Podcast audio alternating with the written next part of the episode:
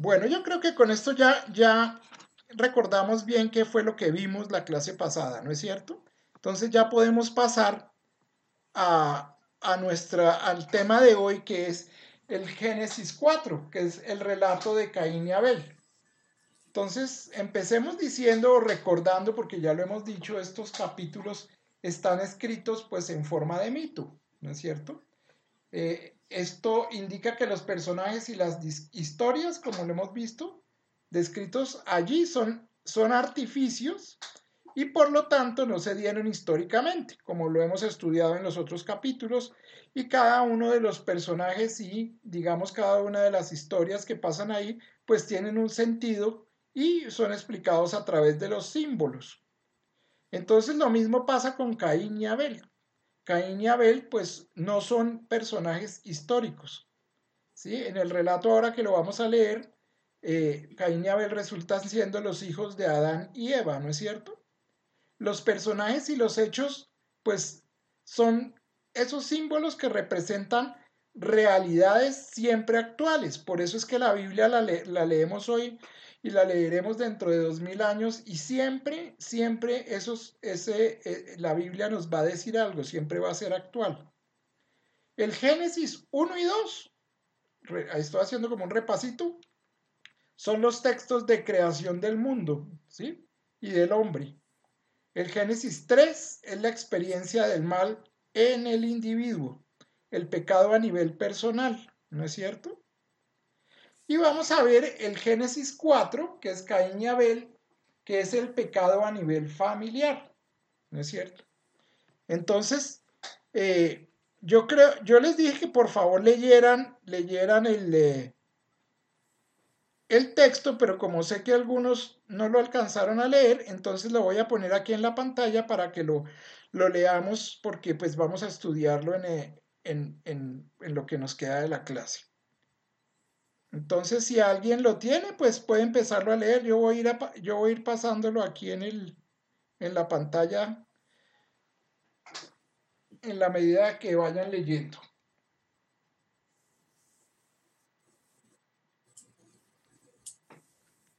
¿Alguien quiere leerlo?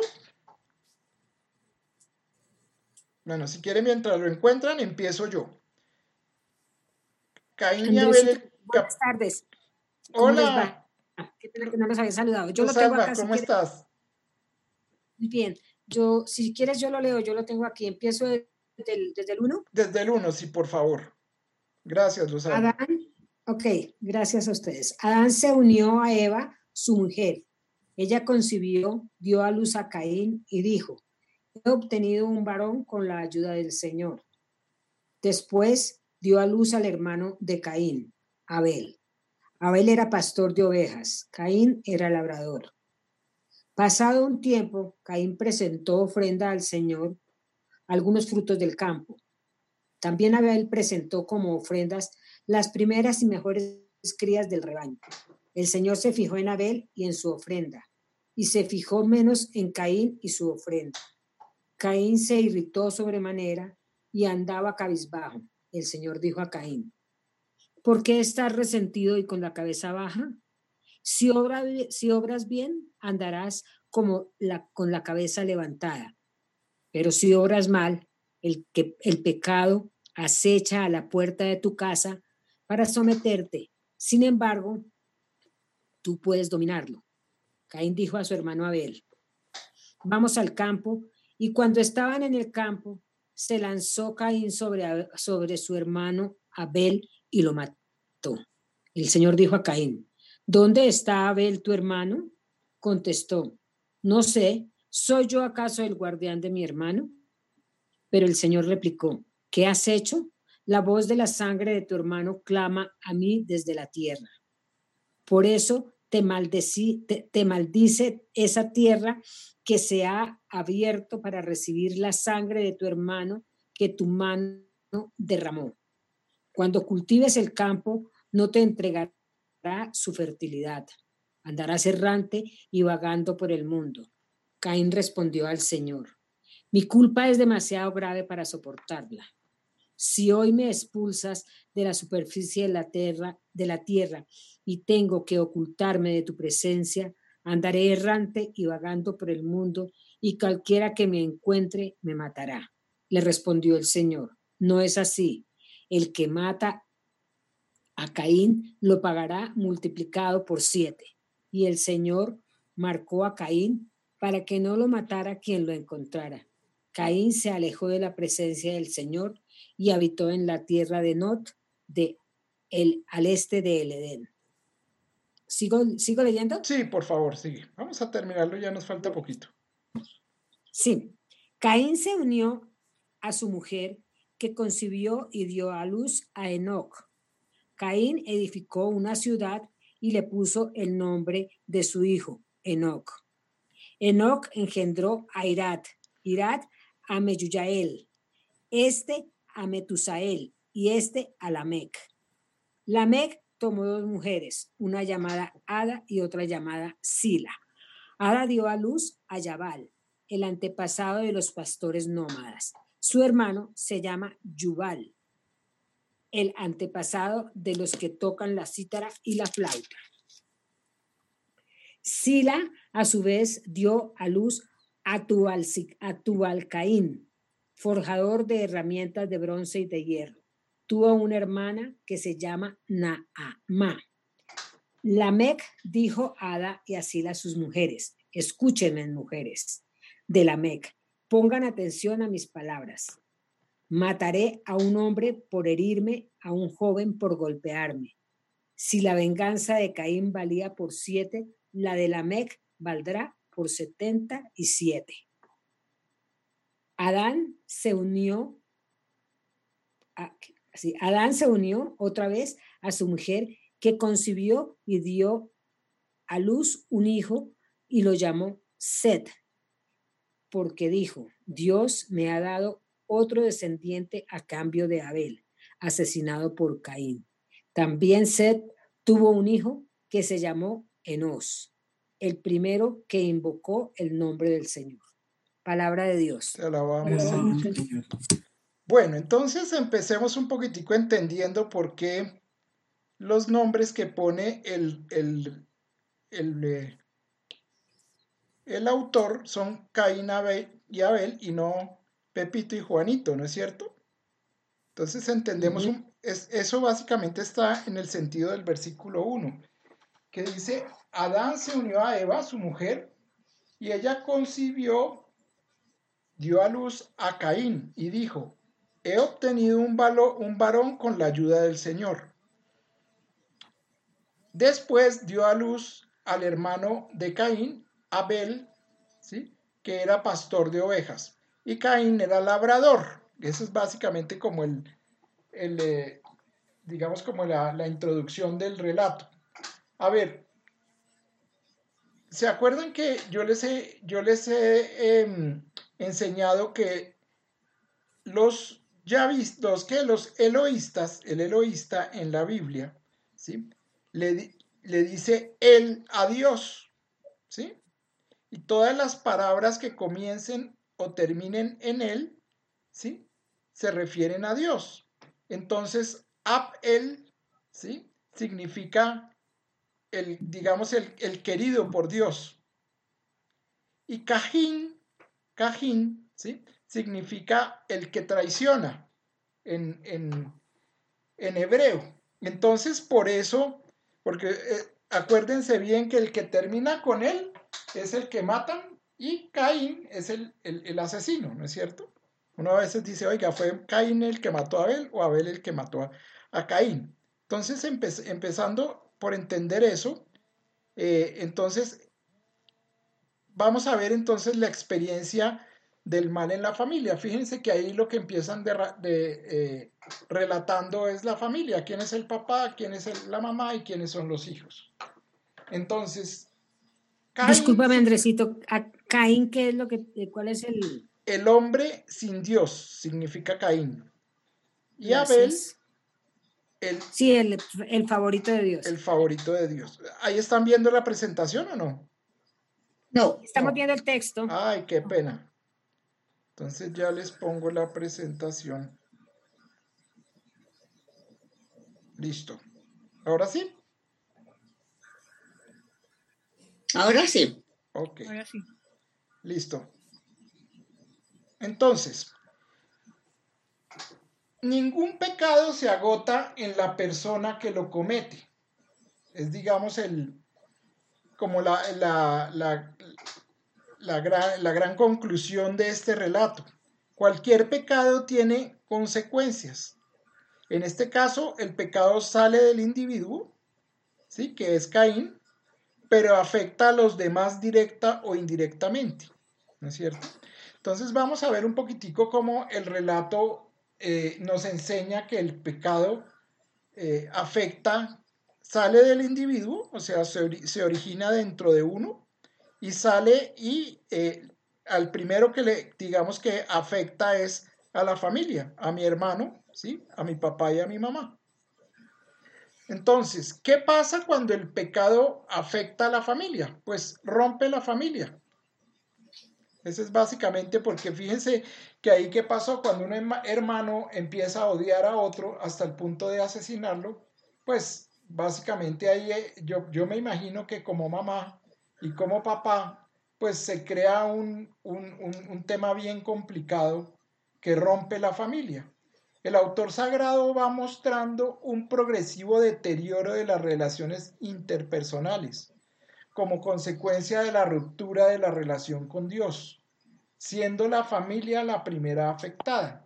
¿sí? Acuérdense que el, el, relato dice, bueno, ella quería, al, quería a, su hijo, al primer hijo que tuvo, a Caín, y que ella sentía que ese hijo había sido de Dios. Nace Abel, ¿sí? y a uno se dedica a la tierra, a, la, a ser agricultor, y el otro a ser pastor, ¿no es cierto? Y eh, en ese, digamos, en esa interrelación empieza a haber como un, un, ratico de odio, ¿no?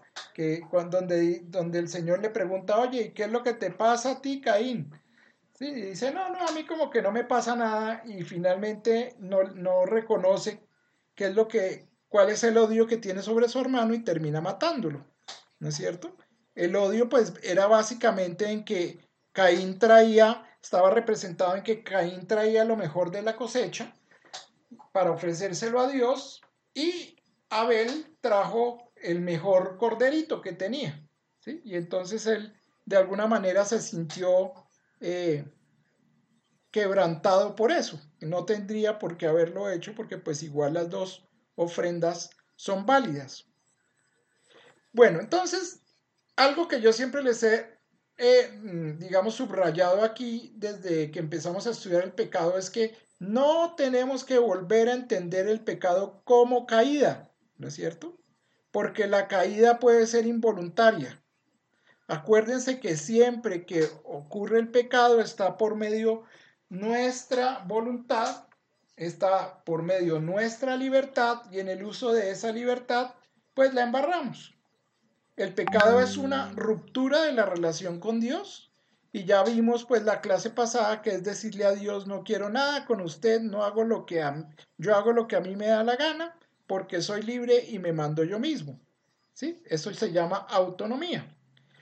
El hombre, el, digamos el hombre, dentro de lo que hemos aprendido en el relato, aquí fíjense que estoy tomando elementos de lo que ya estudiamos, se constituye por tres relaciones. ¿sí?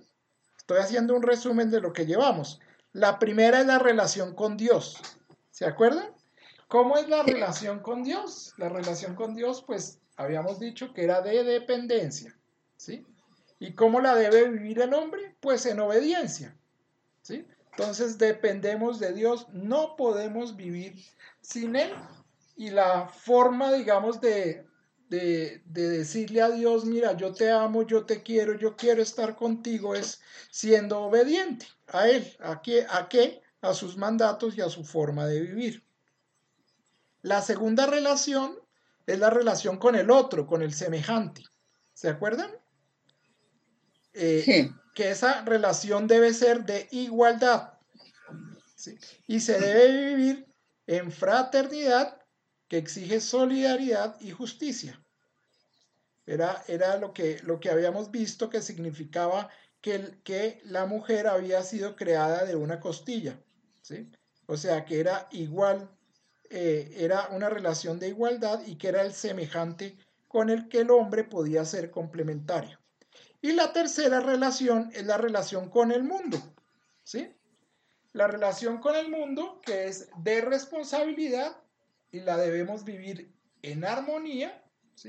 Y siendo responsables con los hermanitos menores que el Señor nos pone a cuidar, ¿sí? Y eh, digamos que las tres relaciones son importantísimas para que digamos, para lo que vamos a estudiar aquí, de aquí en adelante, en la Laudato Si. Siempre que se viole la relación con Dios o la relación con el semejante o la relación con el mundo, ¿sí? Estamos cayendo en un problema ecológico.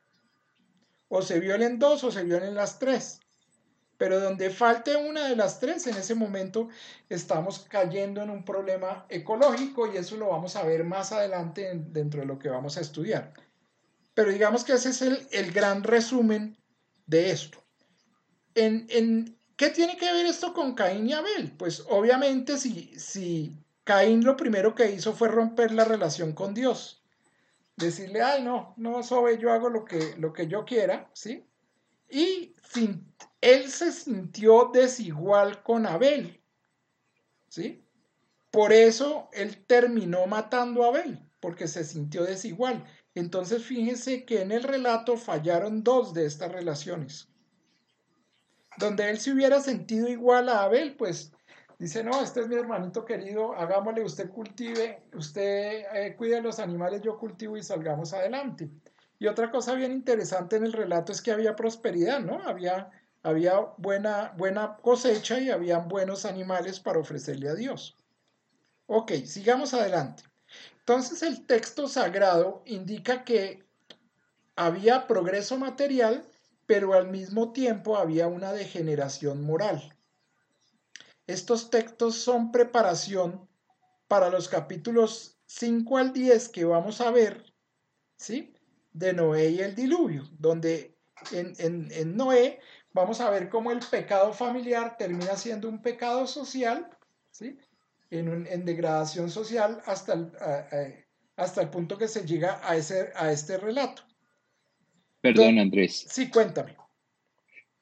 Mira, Andrés, eh, pues yo no tengo la, Biblia que tú mencionas, pero eh, no veo claro por qué él dice acá, el Señor miró complacido a Abel y su ofrenda pero vio con desagrado a Caín y su ofrenda. ¿Cómo se debe entender que el Señor vio con desagrado a Caín y su ofrenda? Sí, él, ¿por qué lo vio con desagrado? Porque Caín desde antes había roto la relación con Dios. Ah, ok. Dios No siempre nos mira a nosotros como hijos y como hijos iguales, ¿no? Y en el momento en que en el relato dice, Dios vio con desagrado a un hijo, pues eh, digamos que la, conclusión primaria es que, que, eh, Caín de alguna manera rompió la, relación con Dios. Ok, ok, gracias. Listo. Entonces, donde se muestra la corrupción general de la sociedad a partir de la corrupción de la familia, y pues destruida la familia se destruye la sociedad. Eso lo vimos eh, cuando vimos la figura de lo femenino, ¿no es cierto? y la, y la gran responsabilidad que tiene, que tiene la, la mujer en lo que estudiamos que si la mujer se corrompe, se corrompe la familia, ¿no es cierto? O sea que de, de alguna manera la mujer es la garante de la moral pública, de la moral de la sociedad. Finalmente, la corrupción de la sociedad genera corrupción en el, en el Estado, ¿sí? que, es lo que se llama el pecado estructural, que lo vamos a ver en Babel también, eh, explicado, digamos, en Babel. Y el, relato de Babel del, pues, es, el, digamos, el proyecto de, político, el proyecto de, de hacer algo sin Dios. Ok, entonces avancemos otro poquito. Entonces vamos a ver cuál es el problema de Caín y Abel, ¿sí? porque ahí, ahí lo, lo especifican muy bien en el relato.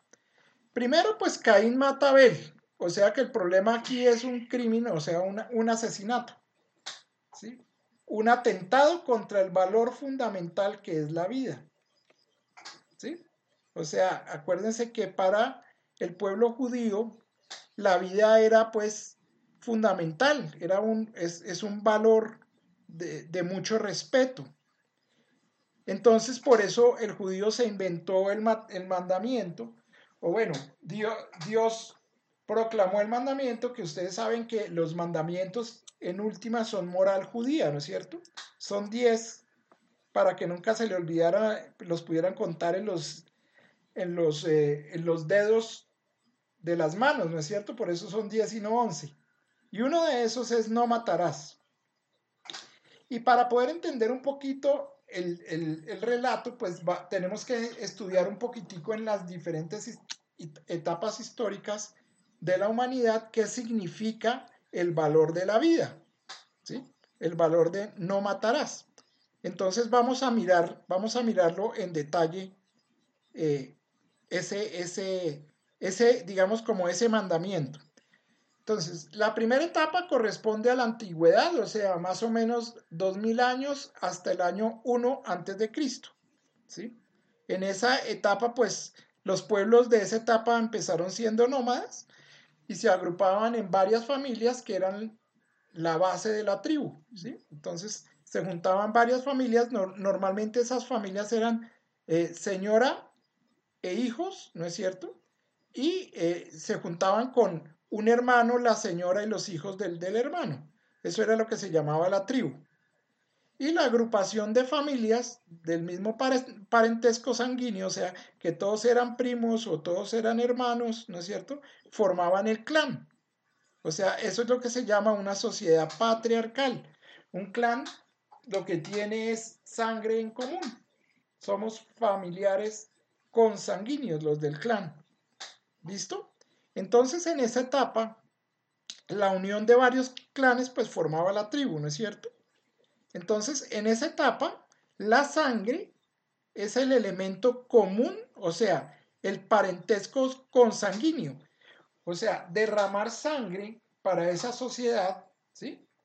Eh, era una cosa muy profunda, porque el que derramaba sangre, el que, porque para el judío la sangre, pues digamos que para todos los habitantes de esa etapa de la antigüedad, pues cuando se derramaba la sangre se perdía la vida, ¿no es cierto?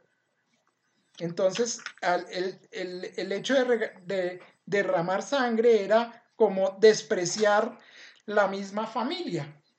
O sea, era un, un valor muy arraigado en la cultura. El mandamiento no matarás en esa etapa, entonces se fundamenta sobre el vínculo de la consanguinidad.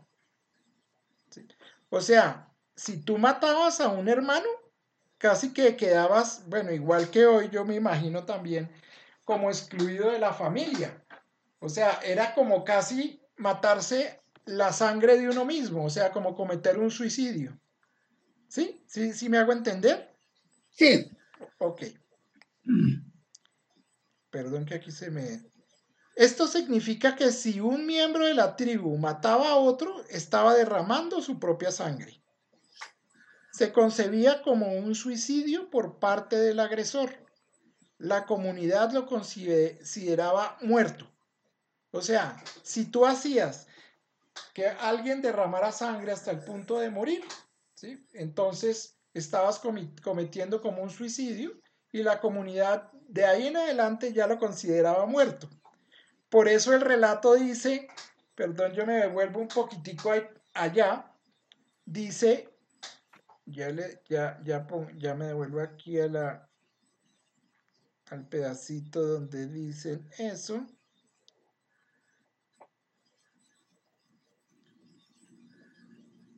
Entonces dice en el, en el versículo 8, Caín dijo a su hermano Abel, vamos al campo.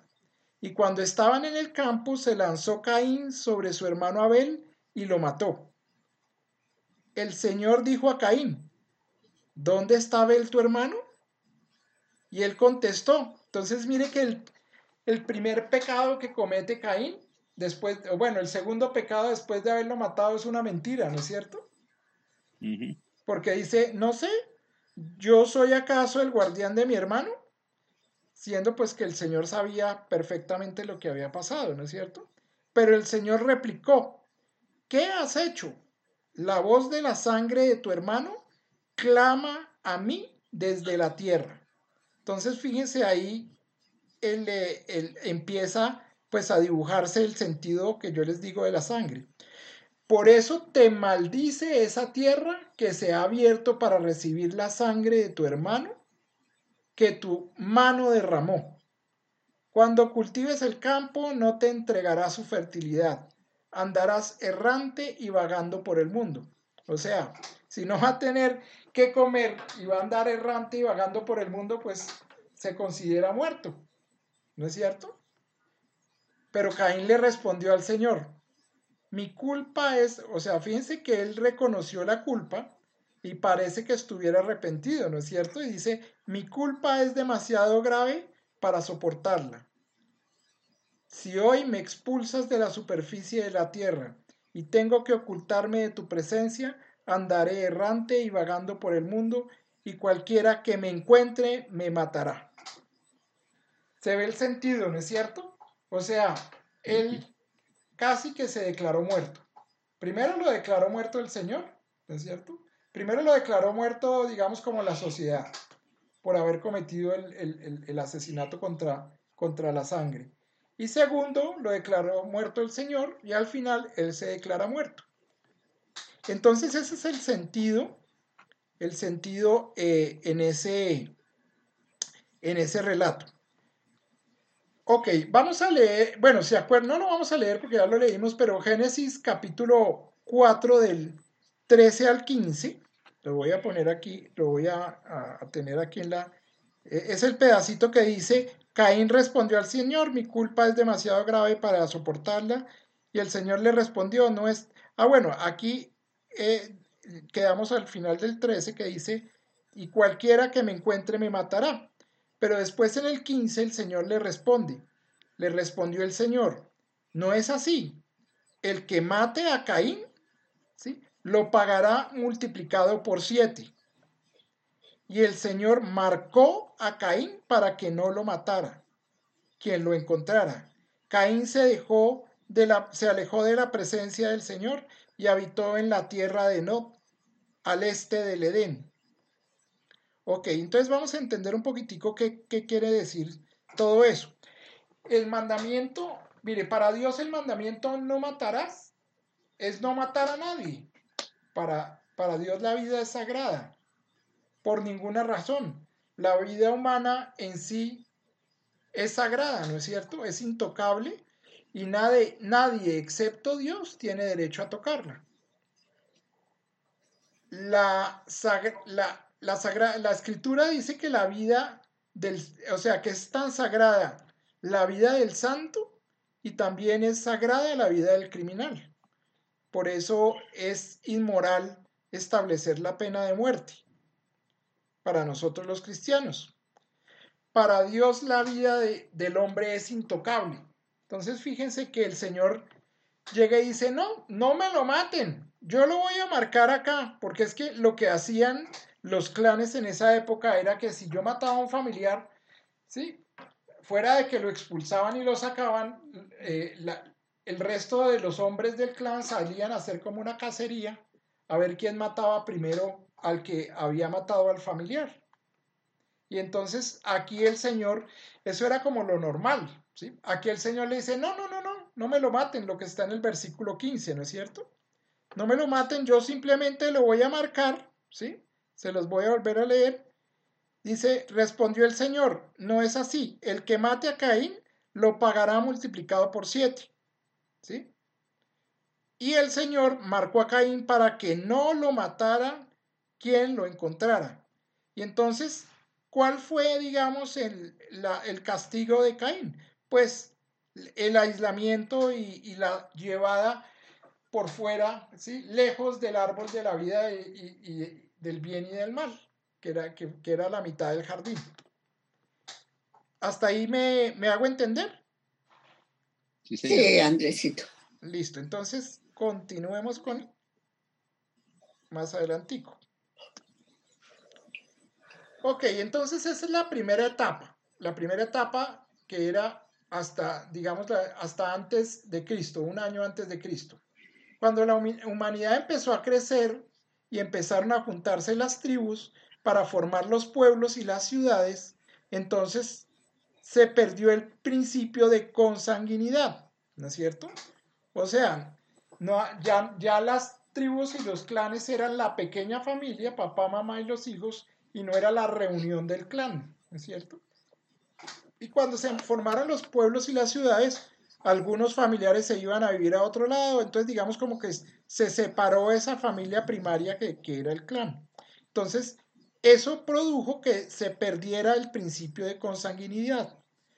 Entonces pasamos a una segunda etapa, desde el año 1 al año 1700 después de Cristo.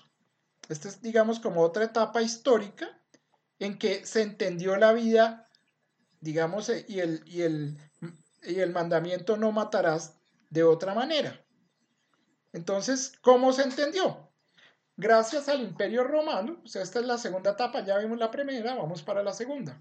Gracias al Imperio Romano pasamos a una segunda etapa de no matarás que se apoya en el principio de la legalidad. Acuérdense que en la época del Imperio Romano y, en esa, digamos, apogeo de la civilización, pues empezó a, crecer lo que se llama el derecho legal, ¿no es cierto? Y entonces el derecho, de ahí vienen pues todas las bases del, derecho de hoy en día, del derecho que practican hoy en día los abogados. Entonces, eh, el principio de no matarás rezaba que nació pues de las, de las legislaciones que, se hicieron en, en, esa etapa y defendían el derecho a la vida, el derecho a estar vivo. Pero lo más simpático del tema es que unas leyes defendían el derecho a la, a la vida, pero esas mismas leyes le otorgaban el permiso de matar al Estado. ¿sí? Entonces, ¿se acuerdan? Eh, por eso en la, en la época de Jesucristo, pues eh, Poncio Pilatos era, digamos, una de las personas que decidían si alguien lo llevaban a, la crucifixión o no. Entonces, eh, y eso pasa hoy en día también, ¿no? Nuestras leyes defienden el derecho a la vida, ¿sí? Pero le da permiso de alguna manera de, de matar al Estado. Y el Estado tiene derecho derecho de matar y pues bueno, ahí sí viene un tema de juzgar que es un, tema de que si el Estado mata por defensa propia es legítimo y cualquiera de nosotros, pero si el Estado eh, no mata en defensa propia, entonces está siendo un asesino. Digamos que eso es lo que rezan hoy los, digamos, las, las leyes que tenemos hoy en día. Ok, esa era la tercera etapa, el, principio de legalidad. Y hay una tercera, ¿qué? Perdón, la segunda etapa. Vamos entonces para la tercera etapa, que es la moderna, va del año 1700 al 1800, más o menos terminado el medioevo. Entonces, ocurre con la, con la Revolución Francesa. Acuérdense que la, el lema de la Revolución Francesa es Liberté, igualité, fraternité. ¿Se acuerdan? Los que, los que estudiaron esto en bachillerato, libertad, igual, igualdad y fraternidad, que se origina como reacción. ¿Se acuerdan que en la, la, Revolución Francesa se, se origina como una, una reacción a los abusos de la monarquía? porque se acuerdan que las monarquías, que era lo que, digamos, regía hasta 1800, eh, eran completamente absolutas. El rey hacía lo que quería y los reyes eran buenos y habían buenos reyes y, el pueblo los seguía. Pero eh, empezaron a, haber abusos de las monarquías donde pues tenían a la gente pobre, eh, toda la, la riqueza era para despilfarrarla, se gastaban pues la plata del, reinado en hacer en proyectos y en igualitico que hoy, ¿no es cierto? Robaban, eran, eran tremendos y entonces la gente se aburrió de esa vaina. Y entonces empezó lo que se llama la Revolución Francesa, donde la Revolución Francesa pues rezaba que el poder residía en el pueblo. acuérdense de que en esa época pues surgió la frase que la, ley del, del pueblo es la ley de Dios. Y se volvió, y lo pegaron pues al tema religioso, al tema, entonces todavía tomó una, digamos, una fuerza más grande. Y ahí pues está el origen de nuestra democracia, ¿no? Nuestra democracia dice pues que el, el, poder reside en el pueblo y por eso nosotros vamos y votamos para elegir a nuestros gobernantes y para, digamos, eh, llevar el, orden de, nuestras, de nuestros países, ¿no es cierto? Entonces el pueblo tomó la justicia por sus manos, ¿se acuerdan en la Revolución Francesa? Eso fue terrible, contra los representantes de sus intereses que incumplían sus promesas, o sea, contra los monarcas. Y entonces ahorcaron a Luis XIV, mataron a todos los dirigentes y empezó, digamos, el principio de tomarse la ley por las propias manos. ¿Sí? Que este es el principio que hoy en día inspira la guerrilla. Por eso la guerrilla de alguna manera se, se autolegitima y dice, no, si el gobierno o si los gobernantes, como si fueran monarquías todavía, ¿no es cierto? Son los que, los que atentan contra el pueblo, pues entonces nosotros nos tomamos eh, el poder por nuestras manos. Y en 1970 en adelante aparecen todos los grupos armados del mundo. Entonces hace crisis el principio de legalidad. ¿Sí entienden por qué hace crisis el principio de legalidad? Porque ya el, el, que podía matar no era el Estado, que era el único que podía matar en, sino ya todo el mundo podía tomarse por sus manos. Y entonces acuérdense cómo eso es fuertísimo hoy en día en los Estados Unidos. Y, de allá viene el tema de que, de que allá las armas son legales. ¿Sí? Allá las armas son legales porque dicen que si el, si el presidente no, no defiende al, al pueblo, entonces ellos se toman las armas para defenderlo. Y por eso es que hoy en día salen los, gringos, pues esos grandotes, y se van para, para, la, para los plazas armados a, decir, mire, si, ustedes no nos defienden, aquí nosotros defendemos. Y entonces de alguna manera es un, están inspirando como una guerrilla, pero del otro lado, ¿no es cierto? Como defendiendo al Estado. Entonces, digamos que la, el principio de la guerrilla está tanto en el lado comunista como en el lado capitalista eh, salvaje. Interesante, ¿no? Entonces el principio de la legalidad pues se ve quebrantado. Ya la ley ni el Estado garantizan la vida de nadie, oigan eso. Y eso es lo que está pasando hoy en día en el país. Ya ni el Estado puede garantizar la vida ni, ni las leyes. Y entonces hoy estamos en una cuarta etapa. ¿Sí? Hoy estamos en una cuarta etapa que se llama la contemporánea, en la que el no matarás se debería fundamentar en el principio de la persona, en el principio de la personalidad. ¿Qué es el principio de la, de la personalidad? Es el respeto absoluto de la dignidad humana, porque es la misma dignidad de Dios y más desde que Dios se hizo hombre. Entonces, ustedes creen, ¿quién cree que son los que es el llamado hoy en día a, digamos, a, fundamentar este principio del no matarás? Y ahí hago la pregunta. ¿Quién? Deberían ser los, gobiernos, pero no lo. No, los gobiernos ya no lo hicieron. ¿Quién creen bueno, La iglesia. La iglesia. Muy bien, Olguita, tú eres una alumna aventajada. Nosotros, la iglesia, somos los que estamos llamados a fundamentar el principio de la personalidad, porque ¿quién más? Hoy, hoy ¿dónde más se respeta la vida? No se respeta sino dentro, dentro del mandato de Dios, ¿no es cierto? Y, y pues nosotros somos las manos de Dios en la política, en el mundo. Entonces, este principio le corresponde implementarlo a la iglesia, empezando por la iglesia doméstica, quien fue por donde comenzó el abuso del no matarás. Entonces, mire la belleza de este tema, ¿no es cierto? ¿Por dónde comenzó el abuso del no matarás? Por la muerte de Caín y Abel, ¿no es cierto? Que fue, digamos, como el pecado familiar. ¿Y cómo lo vamos a poder recuperar? Pues tenemos que recuperarlo en nuestra, en nuestra iglesia doméstica. ¿Cómo? Pues implementando el principio de la personalidad, de la persona humana, del respeto absoluto a la dignidad de la persona humana.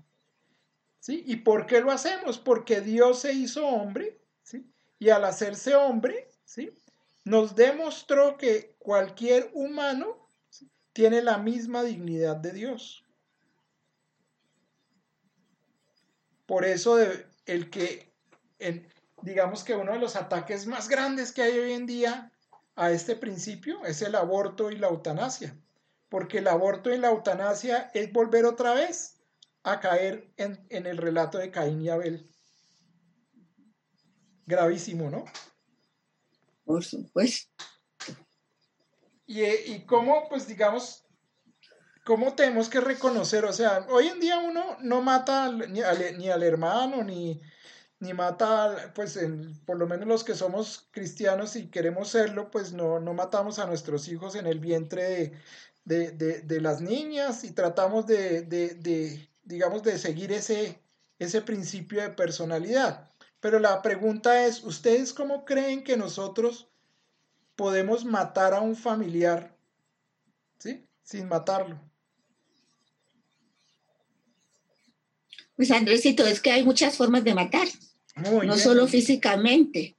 Eh, se puede matar a una persona haciendo cosas que le disminuyen la autoestima, eh, haciendo cosas calumniando, murmurando. Eh, hay muchas formas de matar que no son físicas, pero que matan. Matan la moral, matan la espiritualidad, matan el, yo, pues. Muy bien, muy bien, Olguita. ¿Alguien más quiere opinar con respecto a cómo puede uno matar dentro de la familia? Pues pecando, pecando contra la familia, por ejemplo, la infidelidad es, un, es una forma de matar la relación eh, con Dios o romper la relación con Dios porque pues, tiene unas consecuencias en la familia particularmente en la pareja nefasta, ¿no? Muy bien, muy bien, Nelson. Claro, claro. Miren, la peor forma de matar a alguien en la familia es ignorándolo. Mm. Hay personas, hermanos, que se ignoran entre hermanos. ¿Sí? Papás que ignoran a sus hijos. ¿Sí? Y esa es la peor forma de matar en la familia. Entonces, se los digo porque pues tenemos que, reflexionar mucho en eso. A veces nosotros, las peores peleas yo, que he tenido yo en mi vida han sido con mi hermano, yo creo. Y, eso ha sido terrible, terrible. Y el tema simplemente de ignorarnos, pues rompe la, la unidad familiar y no solamente la relación entre los dos, sino la relación con, mi mamá, con mi papá, con, con, todo el mundo, hasta con el perro en la casa, diría yo, ¿no? Y esa, esa ignorancia, típicamente en las familias hoy en día se, se, marca mucho en el vivir en el mismo espacio, compartir la misma comida, pero no hablarnos. Andrés, eh, una forma de ignorar que en la práctica se da es cuando, perdón, cuando no escuchamos. Cuando no escuchamos. Es una forma de ignorar cuando solamente eh, queremos que sea nuestro punto de vista o cuando no prestamos atención o no entendemos qué hay detrás de las palabras que nos expresan eh, nuestra pareja, nuestros hijos, nuestros hermanos, el, queremos escucharnos a nosotros mismos, ignorando totalmente el punto de vista y desatendiendo el sentir que hay detrás de esas palabras. Muy bien, Nelson, yo estoy completamente de acuerdo. Otra forma de matar en, la familia es haciéndose el sordo, ¿no es cierto? Haciéndose el sordo. Miren, Otra forma, Andresito, es no reconocer eh, las cosas buenas que hace la otra persona, aunque internamente sí eh, la reconozcan, pero no lo expresan y antes más bien tratan de, de disminuir la bondad de las acciones de la otra persona. Entonces la otra persona queda, no importa que yo haga tantas cosas, si no parece que no hiciera yo nada en bien de los demás porque no me lo reconocen. Sí, señora, tal cual. Miren, entonces fíjense, fíjense lo fácil que es matar en la familia, ¿no es cierto? Fíjense lo fácil que es, que es olvidarse del otro y hoy en día el principal ataque es a la familia y la familia está siendo atacada. Y si no hay evangelización, entonces no habrá esperanza para la civilización, porque pues si la iglesia es la encargada de implementar el, principio de personalidad, ¿no es cierto? Y no, y no evangelizamos, pues no tenemos mucha esperanza, ¿no es cierto? Eh, de, de hacer que esto salga adelante. Ok, yo creo que con esto, perdónenme, yo sí, con esto, eh, pues vimos de una manera bastante, digamos, con más o menos lo que queremos, lo que queremos eh, estudiar eh, este capítulo, que es el capítulo 4, y la gran incidencia que tiene en la vida de hoy, ¿no es cierto? Entonces nosotros tenemos que, siempre somos caínes, de alguna manera eh, tenemos que quitar el pedacito de Caín que tenemos adentro para volvernos Abel, ¿no es cierto? Que nuestro nombre termine en él. Andrel me debería llamar yo, ¿sí? Olguita se debería llamar Olguel, ¿sí? Y Nelsol, Nelsel, perdón. Bueno, y cada uno póngale Lela su nombre, ¿sí? Porque tenemos que ser abeles, tenemos que ser del lado de Dios, de los que implementamos el principio de la personalidad. Y, lejos de ir a juzgar a, cada uno de nuestros familiares, pues miremos cuál, e, cuál ha sido la origen, el origen de nuestro pecado familiar. ¿sí? Busquémoslo en todas las cosas que hablamos, reflexionémoslo y tratemos de, de que, digamos que de alguna manera tratemos de perdonar, ¿sí? Y arrepentirnos y hacer que, digamos, la familia se arrepienta y entienda, pues, esa falta tremenda que, se, que, que hay contra la misma sangre, ¿no es cierto? Contra el mismo, contra el mismo clan, contra la misma familia. Yo no sé si alguien más quiera decir algo, yo ya con esto entonces terminamos la clase de hoy. Andrés, yo quería, eh, yo quería eh, leerles muy rápido, muy cortico, una frase que encontré ah, en la Biblia, en Coelet o Eclesiastés, en el capítulo 8, versículo 11, que es lo que estamos viviendo hoy, hoy, hoy en nuestra justicia. ¿Cómo se repite tan, tan, tan exactamente? Listo, José, por favor. Gracias. Como no se ejecuta inmediatamente la sentencia contra los delitos, Por eso los hombres solo piensan en delinquir. Ese es el, versículo al que, me quería que oyeran y que mire cuántos años hace que está escrito y mire cómo nos sucede hoy con tanta eh, impunidad y con tanto, eh, eh, ¿cómo es que se llama esto? Vencimientos de términos y cosas de esas no se aplica la justicia y nuestro país seguirá creciendo en delitos. Gracias, José. Andrés, tengo una inquietud. Sí, dime. El pecado de Caín también fue de envidia, ¿no? Y esa fue la consecuencia de que por, el, por, lo, por lo cual mató a su hermano Abel, por la envidia. Entonces, yo he estado todo el tiempo pensando y en, en, la, en tu explicación el pecado de envidia, que es uno de los pecados también grandes, no salió. ¿Sí? Sí. Más importancia, no matarás porque lógico, la, la, vida pues es muy importante, pero el de envidia ahí... Sí, acuérdate que la envidia surge cuando tú no te sientes igual al otro, ¿no? Entonces, cuando se viola el principio de la igualdad, ¿se acuerdan que vimos, repasamos los tres principios? Entonces surge no solamente la envidia, ¿sí? Sino, mm, o sea, surge una gran cantidad de aberraciones del pecado, ¿no? Pero muy bien, muy bien, gracias por acordarnos de ese. Vale, Andrés, gracias a ti. ¿Alguien más tiene alguna observación? Que ese principio de igualdad aplica para la familia humana, porque todos somos hermanos y es la desigualdad la que tiene al mundo en parte como lo tiene.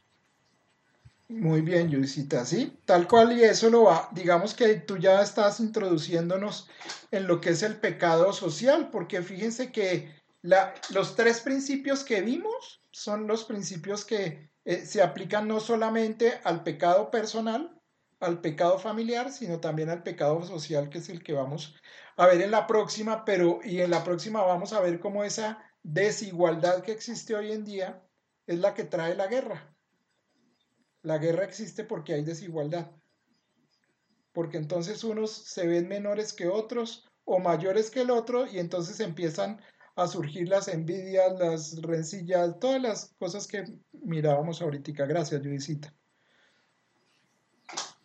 ¿Alguien más tiene algo para comentar? Decirte muchas gracias.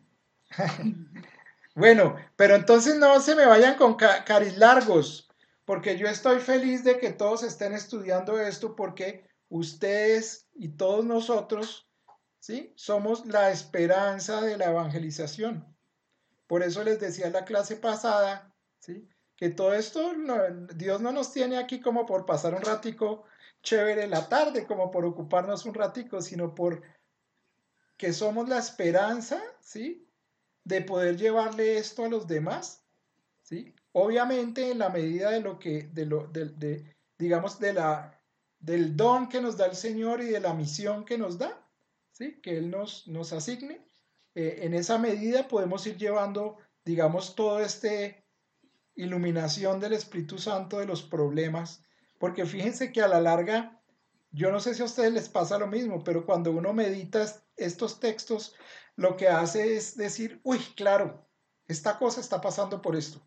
Y esto, o sea, es como una síntesis, es como una resumen, como una forma de ver las cosas con claridad, como desvelar las cosas, como que el Espíritu Santo dice uno, uy, claro, esto ocurre por eso. Entonces uno ya de alguna manera como que tiene claro de qué, qué es lo que está pasando. Y entonces ahí puede uno, el Señor lo puede uno mandar a ser profeta, ¿sí? O lo puede uno mandar a, a ser eh, misionero, o lo puede uno mandar a hacer de muchas formas. Lo importante es que yo estoy feliz de verlos ustedes acá porque están entendiendo esto. De alguna manera el Señor y el Espíritu Santo quiere que quede en su corazón para que entendamos y mejoremos este mundo y seamos esperanza del mundo. Muchas gracias. Gracias, Andrés. Gracias, a ti. Gracias, Andresito. Ok, gracias. Muchas gracias. Para la próxima vamos a, a estudiar eh, el, capítulo 5, que es el relato del diluvio. Entonces los que, los que puedan, o pues ojalá lo puedan leer, porque el, relato del diluvio es un poquito más largo. Eh, va, perdón, el capítulo sí, cinco. Quinto. Quinto. Sí, cinco, quinto. Entonces, eh, listo, nos vemos el, el próximo jueves para continuar, continuar con esta... Miércoles. Miércoles. miércoles. O sea, mañana, ¿no? Pero si quieres nos vemos mañana. Delicioso. Claro, clarísimo. Andresito, yo quería hacer una anotación antes de terminar. Claro, Y es que em, el Papa resumió en tres palabras, no sé si fue en una encíclica o en una homilía, o en una reunión con los jóvenes de, las, bueno, de los eh, encuentros mundiales de la juventud, que como partes eh, que ayudan mucho a la convivencia, resumió o nos dijo tres palabras que no deberíamos olvidar. Entonces nos dijo, no olviden decir gracias, por favor y perdón. Eso se me grabó a mí muchísimo porque es muy sencillo. Eh, me pareció que es de una sabiduría extraordinaria y es que lo, es para aplicarlo todo el mundo, en cualquier circunstancia. Muchas gracias, Olguita. Sí, creo que eso fue ahorita en la visita que hizo a Colombia, ¿no es cierto? No recuerdo exactamente con dónde fue Andresito, pero se me grabaron esas tres palabras muchísimo. Sí, no, no, no olvidemos que los tres principios que están en el Génesis son importantísimos, ¿no? El amor a Dios, ¿sí? El amor al otro y el respeto por los... la naturaleza. Por la naturaleza. Ok, entonces no sé Listo, si Andresito, mil gracias. Bueno, que estés Muchas bien. Gracias, Muchas gracias. a todos. Feliz semana que acabes de cumplir muy feliz el resto de la semana. Bueno.